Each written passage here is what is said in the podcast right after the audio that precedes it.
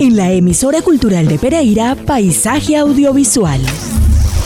Le metiste efectos especiales. La movida audiovisual en Pereira y la región. Las producciones, sus realizadores, fotógrafos, guionistas, directores de arte, sonidistas y toda la agenda audiovisual. La más completa programación en cineclubes, talleres, certámenes, becas y convocatorias de interés para el creciente sector audiovisual. Vamos, no creo que sea nada peligroso. Paisaje audiovisual, con la producción de Gustavo Acosta. que le tiene miedo a colitas. Si mi abuelo dijo que todos venimos del mismo lugar.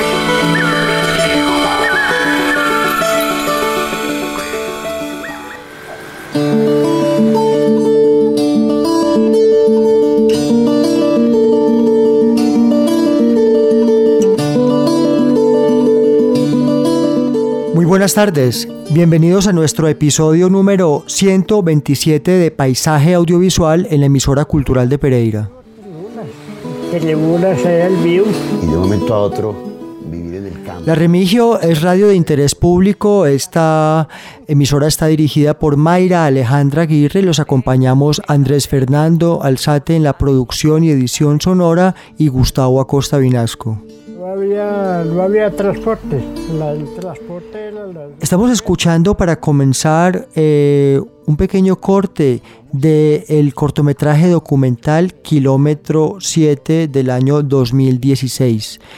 Este documental nos hizo conocer el interesantísimo trabajo de Ingrid Bonilla. En aquella ocasión, eh, dirigido y codirigido por Ingrid Bonilla y Laura Gómez, escrito por ambas, eh, protagonizado por sus familias. Eh, fue un, un interesante documental etnográfico y bastante poético que se ubica en el corregimiento de tribunas. Pues comenzamos hablando de este cortometraje porque es el cortometraje que nos va a situar en un territorio muy especial, muy querido. Eh, y nuestra invitada de hoy, nuestros invitados de hoy son Ingrid Bonilla y Nico Galfrascoli. Ingrid, muy buenas tardes y bienvenida a Paisaje Audiovisual. Eh, muy buenas tardes, Gustavo. Muchas gracias por la invitación. Pues yo insistí Ingrid por múltiples ocupaciones, como ustedes escucharán hoy, nos abrió por fin su espacio y, y digamos que faltaba por venir Ingrid a Paisaje Audiovisual. Bueno, pero nada, muy contenta y por fin se nos, se nos- coincidimos en tiempos. Así es, pues acompañada nada menos que de su compañero eh, de vida y de empresa y de proyectos eh, de pareja, eh, Nico Galfrascoli. Buenas tardes, Nico. Eh, buenas tardes, Gustavo. Muchas gracias por la invitación. Nico, de nuevo por fin en estos micrófonos de paisaje audiovisual, nos había acompañado también la otra vez cuando nos concedió una entrevista a Iván Marín, coproductor de este espacio, y Gustavo Acosta, porque queríamos registrar el interesante trabajo en sonido profesional que ejerce Nico Galfrascoli en nuestra región. Además lo hemos mencionado como un compañero del Consejo Departamental de Cinematografía en representante del sector técnico. ¿Es así? Así es, compañero. Sí, así estamos, ahí estamos. Muy bien, pues como ustedes escuchan, son dos profesionales del ámbito audiovisual con quienes estaremos conversando en la tarde de hoy. Bienvenidos. Crecí siendo la única campesina entre mis primos capitalinos y esto marcó una diferencia entre nosotras y el resto de la familia. En su percepción nosotras éramos de malos hábitos, sucias, supersticiosas y ya desde entonces montañeras. Yo bien entendía este término en su sentido literal y no me ofendía, pues yo vivía entre montañas y era muy cierto que mis pies estaban sucios y mis uñas llenas de tierra. Mi abuela solía maestrar alguna gallina para que pusiera los huevos en su cama y se los frotaban los ojos, para las cataratas decía.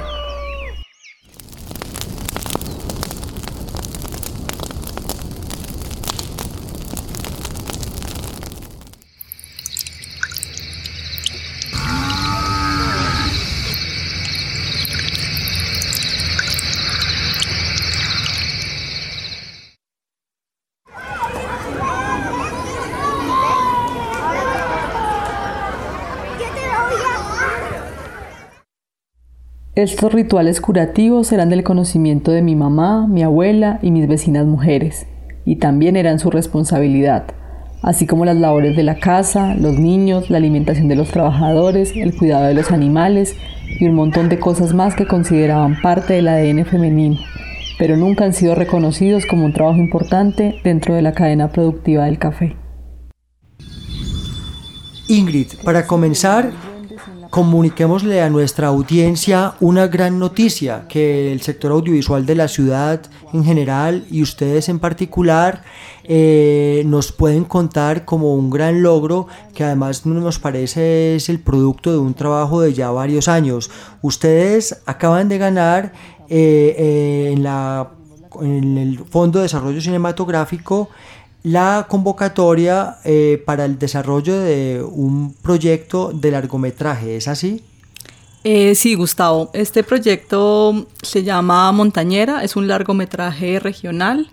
Eh, pues este año 2021 ganamos en la categoría eh, largometraje regional, era una competencia pues a nivel nacional, pero enfocada pues como en las historias regionales y este proyecto fue uno de los dos beneficiarios de, de dicha convocatoria. ¿Dónde se ubica esta historia? ¿Cuál es el contexto que da origen a esta historia? Bueno, esta historia tiene un origen autobiográfico, creo que uno cuenta y habla de, de lo que lo atraviesa, de lo que uno lleva adentro. Entonces empezó como una necesidad de narrar cómo es, cómo es, cómo crees, cómo crees, cómo es crecer siendo una niña campesina. Eh, yo soy de la vereda de Tribunas eh, Córcega, donde también se filmó Kilómetro 7. Eh, pues siempre he tenido un marcado interés en contar las historias del campo. De ahí pues nuestro, el nombre de nuestra productora audiovisual, Montañera Films. Nos identificamos con el ser montañeros.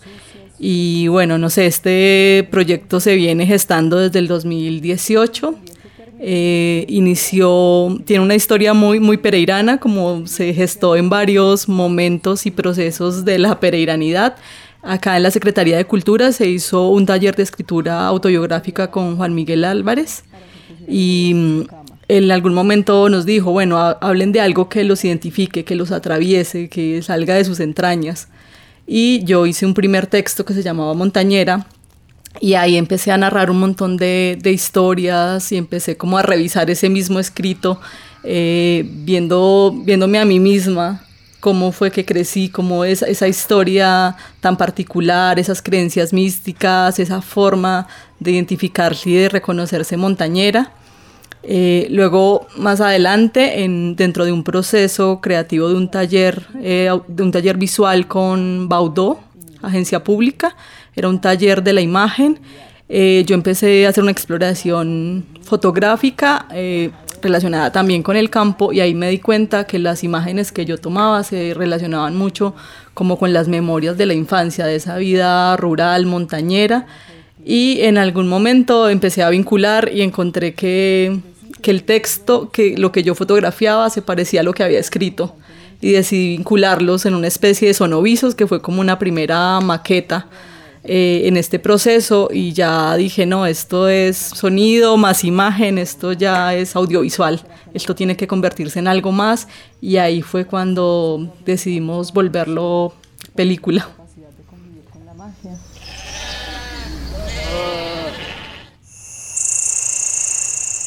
Ingrid Bonilla es eh, profesional en química farmacéutica con una maestría en ciencias biomédicas, ha realizado estudios en Argentina, en Alemania, en Bogotá, es fotógrafa además. y eh, por supuesto una profesional en el campo audiovisual ya con una experiencia como lo escuchan escribiendo, dirigiendo y produciendo. Eh, Nico Galfrascoli es sonidista profesional, eh, ha trabajado en varias series en nuestra región, entre ellas, por ejemplo, tenemos La Mariposa Verde, tenemos también la serie El Camino del Arriero, La Ruta del Arriero y mm, por supuesto es el otro 50% de Montañera Films. Eh, Nico, em, ¿cómo fue lograr el premio con el Fondo de Desarrollo Cinematográfico? ¿Cómo fue el paso a paso de la convocatoria? ¿Llegaron a pitch? ¿Cuántos proyectos había, había, había en concurso? ¿Cómo fue la presentación del pitch? Y, y, cómo, y bajo qué modalidad llegó Montañera como proyecto? ¿Va, eh, ¿Tiene algún tipo de coproducción? En fin. Bueno, en principio es una convocatoria larga, dura, todo lo que tiene que ver con la previa, presentar formatos y todo eso, bueno, es la parte tal vez más dura. Pero bueno, ya como es un proyecto que lo tenemos trabajando hace varios años y madurándose, eh, bueno, no lo presentamos a largometraje, era la primera vez que presentábamos este proyecto a largometraje y estábamos compitiendo como con 35, creo que eran 35 proyectos en, en total y nos avisaron, bueno, eh, todo lo que es la postulación, eso lleva mucho tiempo, mucho tiempo de escribir acá. La compañera es la que se encarga más de la parte creativa y de escribir y, todo lo que tiene que ver con esas cosas, pero piden un montón de cosas, piden prácticamente ya la película lista para, entrar a rodar. Entonces, eh, referentes audiovisuales, quién es el productor, quién es el director, el cronograma, presupuesto, tiene que estar todo muy, muy preparado eso y, bueno, se presentó y nos avisaron que estábamos dentro de los siete, ya llegar a, esa instancia, compitiendo con tantos proyectos a nivel nacional, bueno, ya era una satisfacción y una alegría enorme estar dentro de esos siete.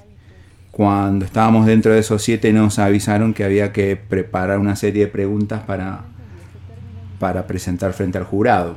Eso, eso pasa siempre. Ya habíamos tenido oportunidad de estar en, final de FDC con otro proyecto y en la modalidad de cortometraje, pero acá era, de largo. Entonces, no, acá la compañera y otra compañera más que tenemos en este momento en Bogotá, que va a ser nuestra coproductora, eh, se presentaron al, al, pitch frente al jurado. Y eso fue un lunes. Y el jueves, en un live de Facebook, seguimos esa transmisión donde anunciaron a los dos beneficiarios y ahí salimos nosotros de primero. Nosotros esperábamos el segundo, teníamos, fe obviamente porque uno cuando se presenta tiene que ponerle fe también, además de, todo lo escrito hay que ponerle mucha fe. Pero veíamos que el nivel era muy bueno y veíamos que había productoras con mucha experiencia. Entonces digo, no, vamos por el segundo puesto, a ver qué pasa. Y nos nombraron de primero y no llegamos a alcanzar quién era, a ver quién era el segundo porque estábamos ya a los gritos y llorando de emoción y de alegría por, por esa noticia. Crecí creyendo en duendes y en la pata sola. Escuchábamos constantemente golpes en las paredes por un tesoro indígena que llaman huaca. Nos daba algo de miedo, pero lo naturalizamos. Con la casa remodelada nunca más escuchamos nada. ¿Será que a la huaca le gustaba más la casa vieja? ¿O quizás nosotras nos juntamos tanto de ciudad que perdimos la capacidad de convivir con la magia?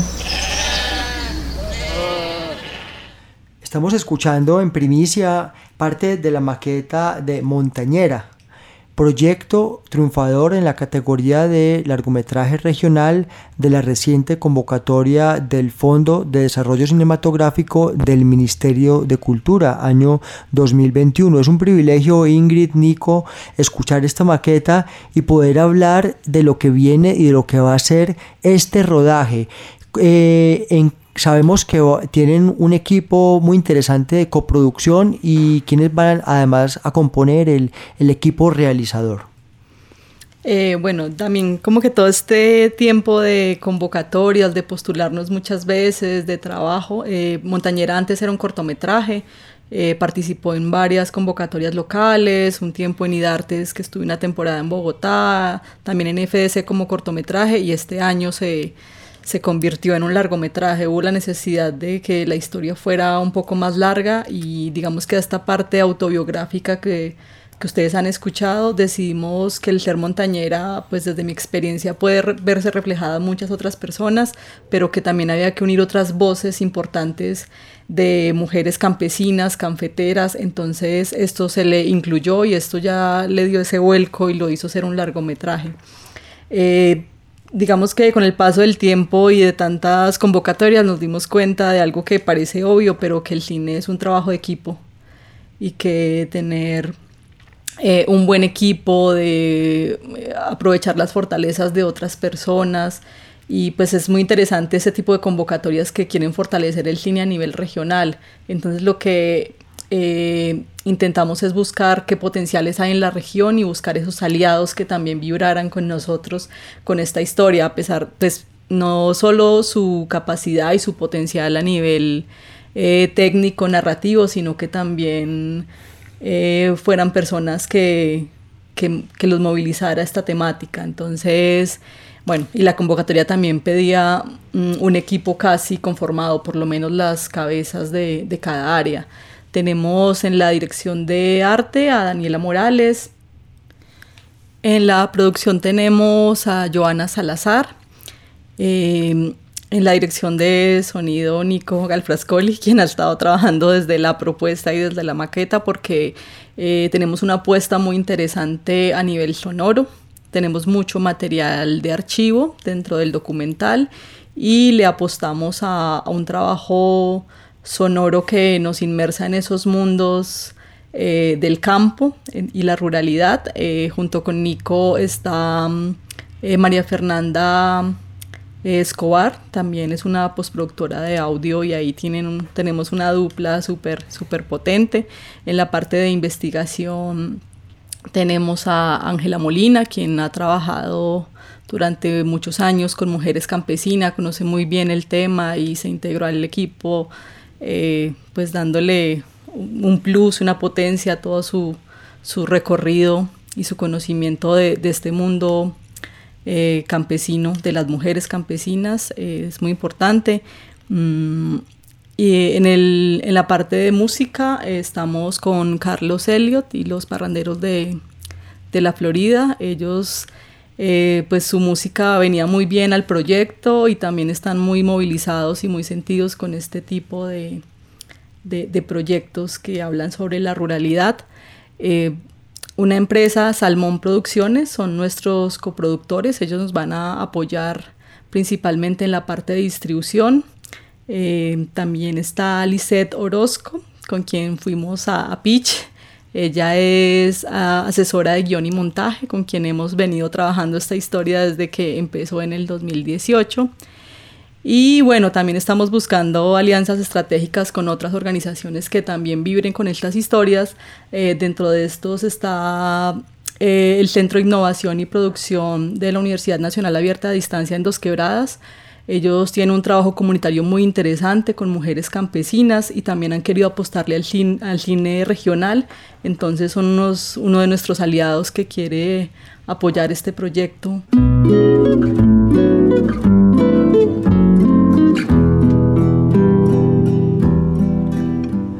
Estamos hoy en nuestro episodio número 127 con Ingrid Bonilla y Nico Galfrascoli de Montañera Films, quienes nos acaban de explicar esta gran noticia eh, acerca de su victoria en el Fondo de Desarrollo Cinematográfico en la categoría de largometraje regional.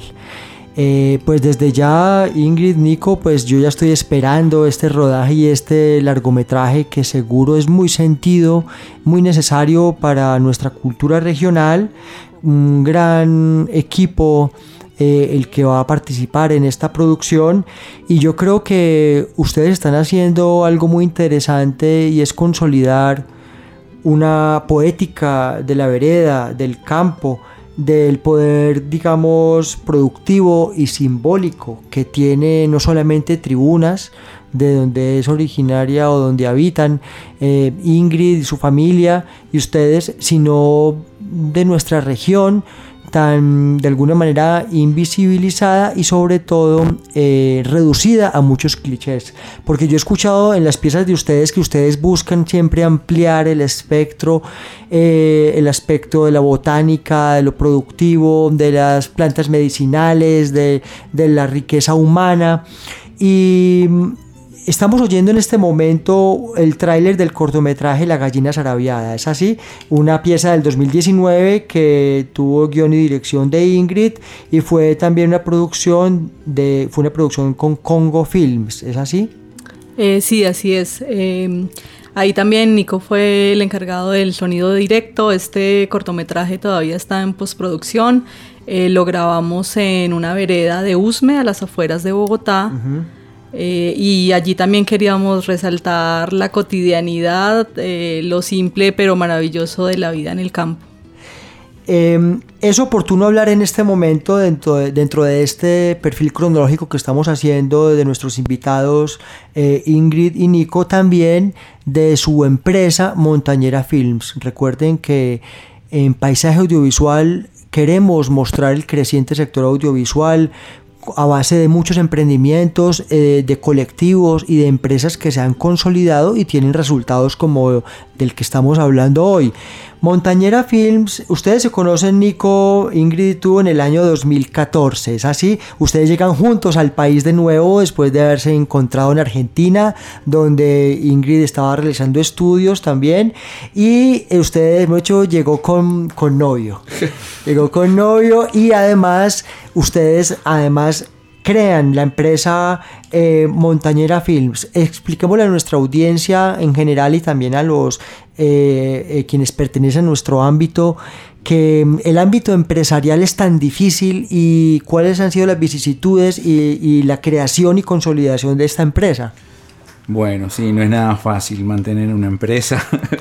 la constituimos en 2018 como SAS y desde el 2020 como corporación. Eh, de todas formas, nosotros ya veníamos trabajando juntos desde años atrás, 2015, 2016, kilómetro 7, inclusive unas cositas anteriores a esas ya veníamos trabajando juntos y este proyecto de vida es desde ese momento y, y para siempre. Pero como empresa desde el 2018 como SAS y desde el 2020 como corporación. Eh, ¿por, qué, le transforman de SAS a corporación? ¿Cuáles son las, ventajas o las desventajas también de, cambiar la figura jurídica en un ámbito tan difícil? Pues que yo sé que ustedes quieren moverse tanto entre lo artístico como entre la industria creativa. ¿Cuáles son las ventajas o las economías creativas? ¿Cuál es la ventaja de cada figura? Nos consolidamos como SAS por una sugerencia de un señor y nosotros, claro, con la inexperiencia de ese momento dijimos, ah, bueno, si él nos dice que, que sea SAS, que sea SAS. Y después vimos que nos sacaba mucha plata de muchos lados y la empresa no se movía, entonces dijimos no, y después cuando queríamos presentarnos a convocatorias como, como las que estamos ahora ejecutando, con Secretaría de Cultura, con Ministerio y con, con, con esas entidades, eh, no podíamos como SAS. Entonces dijimos, no, chau SAS y abramos la corporación para poder presentarnos a, tanto a proyectos de cine como a proyectos culturales de, ejecución con, ministerio y con secretaría. Estamos, bueno, con esa figura en este momento.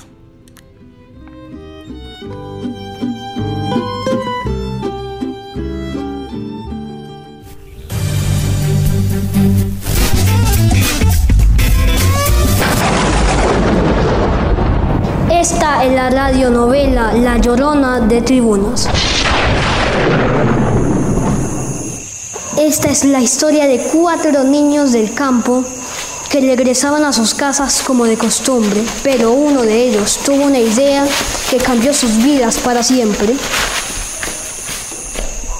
Oigan muchachos, qué pereza llegar a la casa tan temprano. Ingrid, hay dos proyectos que a mí particularmente me emocionan. Estamos escuchando la radionovela de La Llorona de Tribunas. Eh, ustedes realizaron este año también alcanzaron también eh, unos estímulos y una concertación con el Ministerio de Cultura, estímulos del Ministerio de Cultura y con concertación con la Secretaría Municipal de Pereira. Dos proyectos que me parecen muy bellos y ustedes están escuchando en este momento este, este podcast, ¿no? Este es un podcast. Eh, contémosle por favor a la audiencia eh, de qué se tratan estos productos y cuál es su espíritu. Eh, y qué buscaban con ello. Eh, bueno, nosotros queríamos llevar estas herramientas audiovisuales al campo para que, eh, digamos que es usual que vengan documentalistas o personas y, graben tu, lugar, tu espacio, tu comunidad. pero digamos con la experiencia que yo tuve de haber podido narrar mi vereda, mis vecinos, como que me parece muy interesante que las comunidades tengan acceso a las herramientas audiovisuales y sean ellas mismas las que cuenten sus historias. Entonces, este proyecto Narrando el Campo, la comunidad cuenta, se llama así. Eh, lo estamos haciendo en la escuela de la vereda de tribunas con niños de tercero y cuarto grado. Ellos tuvieron unos talleres de fotografía, de sonido, de guion, también de difusión de contenidos. Eh, y pues los productos finales fueron unos sonovisos eh, con las fotografías tomadas por ellos mismos y la radionovela. También dentro de las actividades tuvimos un encuentro intergeneracional de saberes donde convocamos a padres y al grupo de la tercera edad de la comunidad. Los niños entrevistaron a los abuelos y rescataron todas las historias del patrimonio y se basaron en todo lo que aprendieron allí con los abuelos como insumo para estos productos finales que eran el resultado del taller. Y ya con Expedición en la Vereda, pues eh, a mí particularmente me llama mucho la atención esto de la medicina tradicional, lo de las plantas, ya lo he venido trabajando desde la fotografía y de otras formas. Con Nico eh, hicimos un, trabajo que, que, fue diseño sonoro y fotografía. Eh, lo recuerdo, es Yerba, yerba Buena. La Yerba Buena. que creo que lo vi en el Centro Colombo Americano, quizás. Exacto. Exacto, con, con, la participación del artista plástica Yorladi Ruiz, donde hubo también instalación, diseño sonoro y fotografía.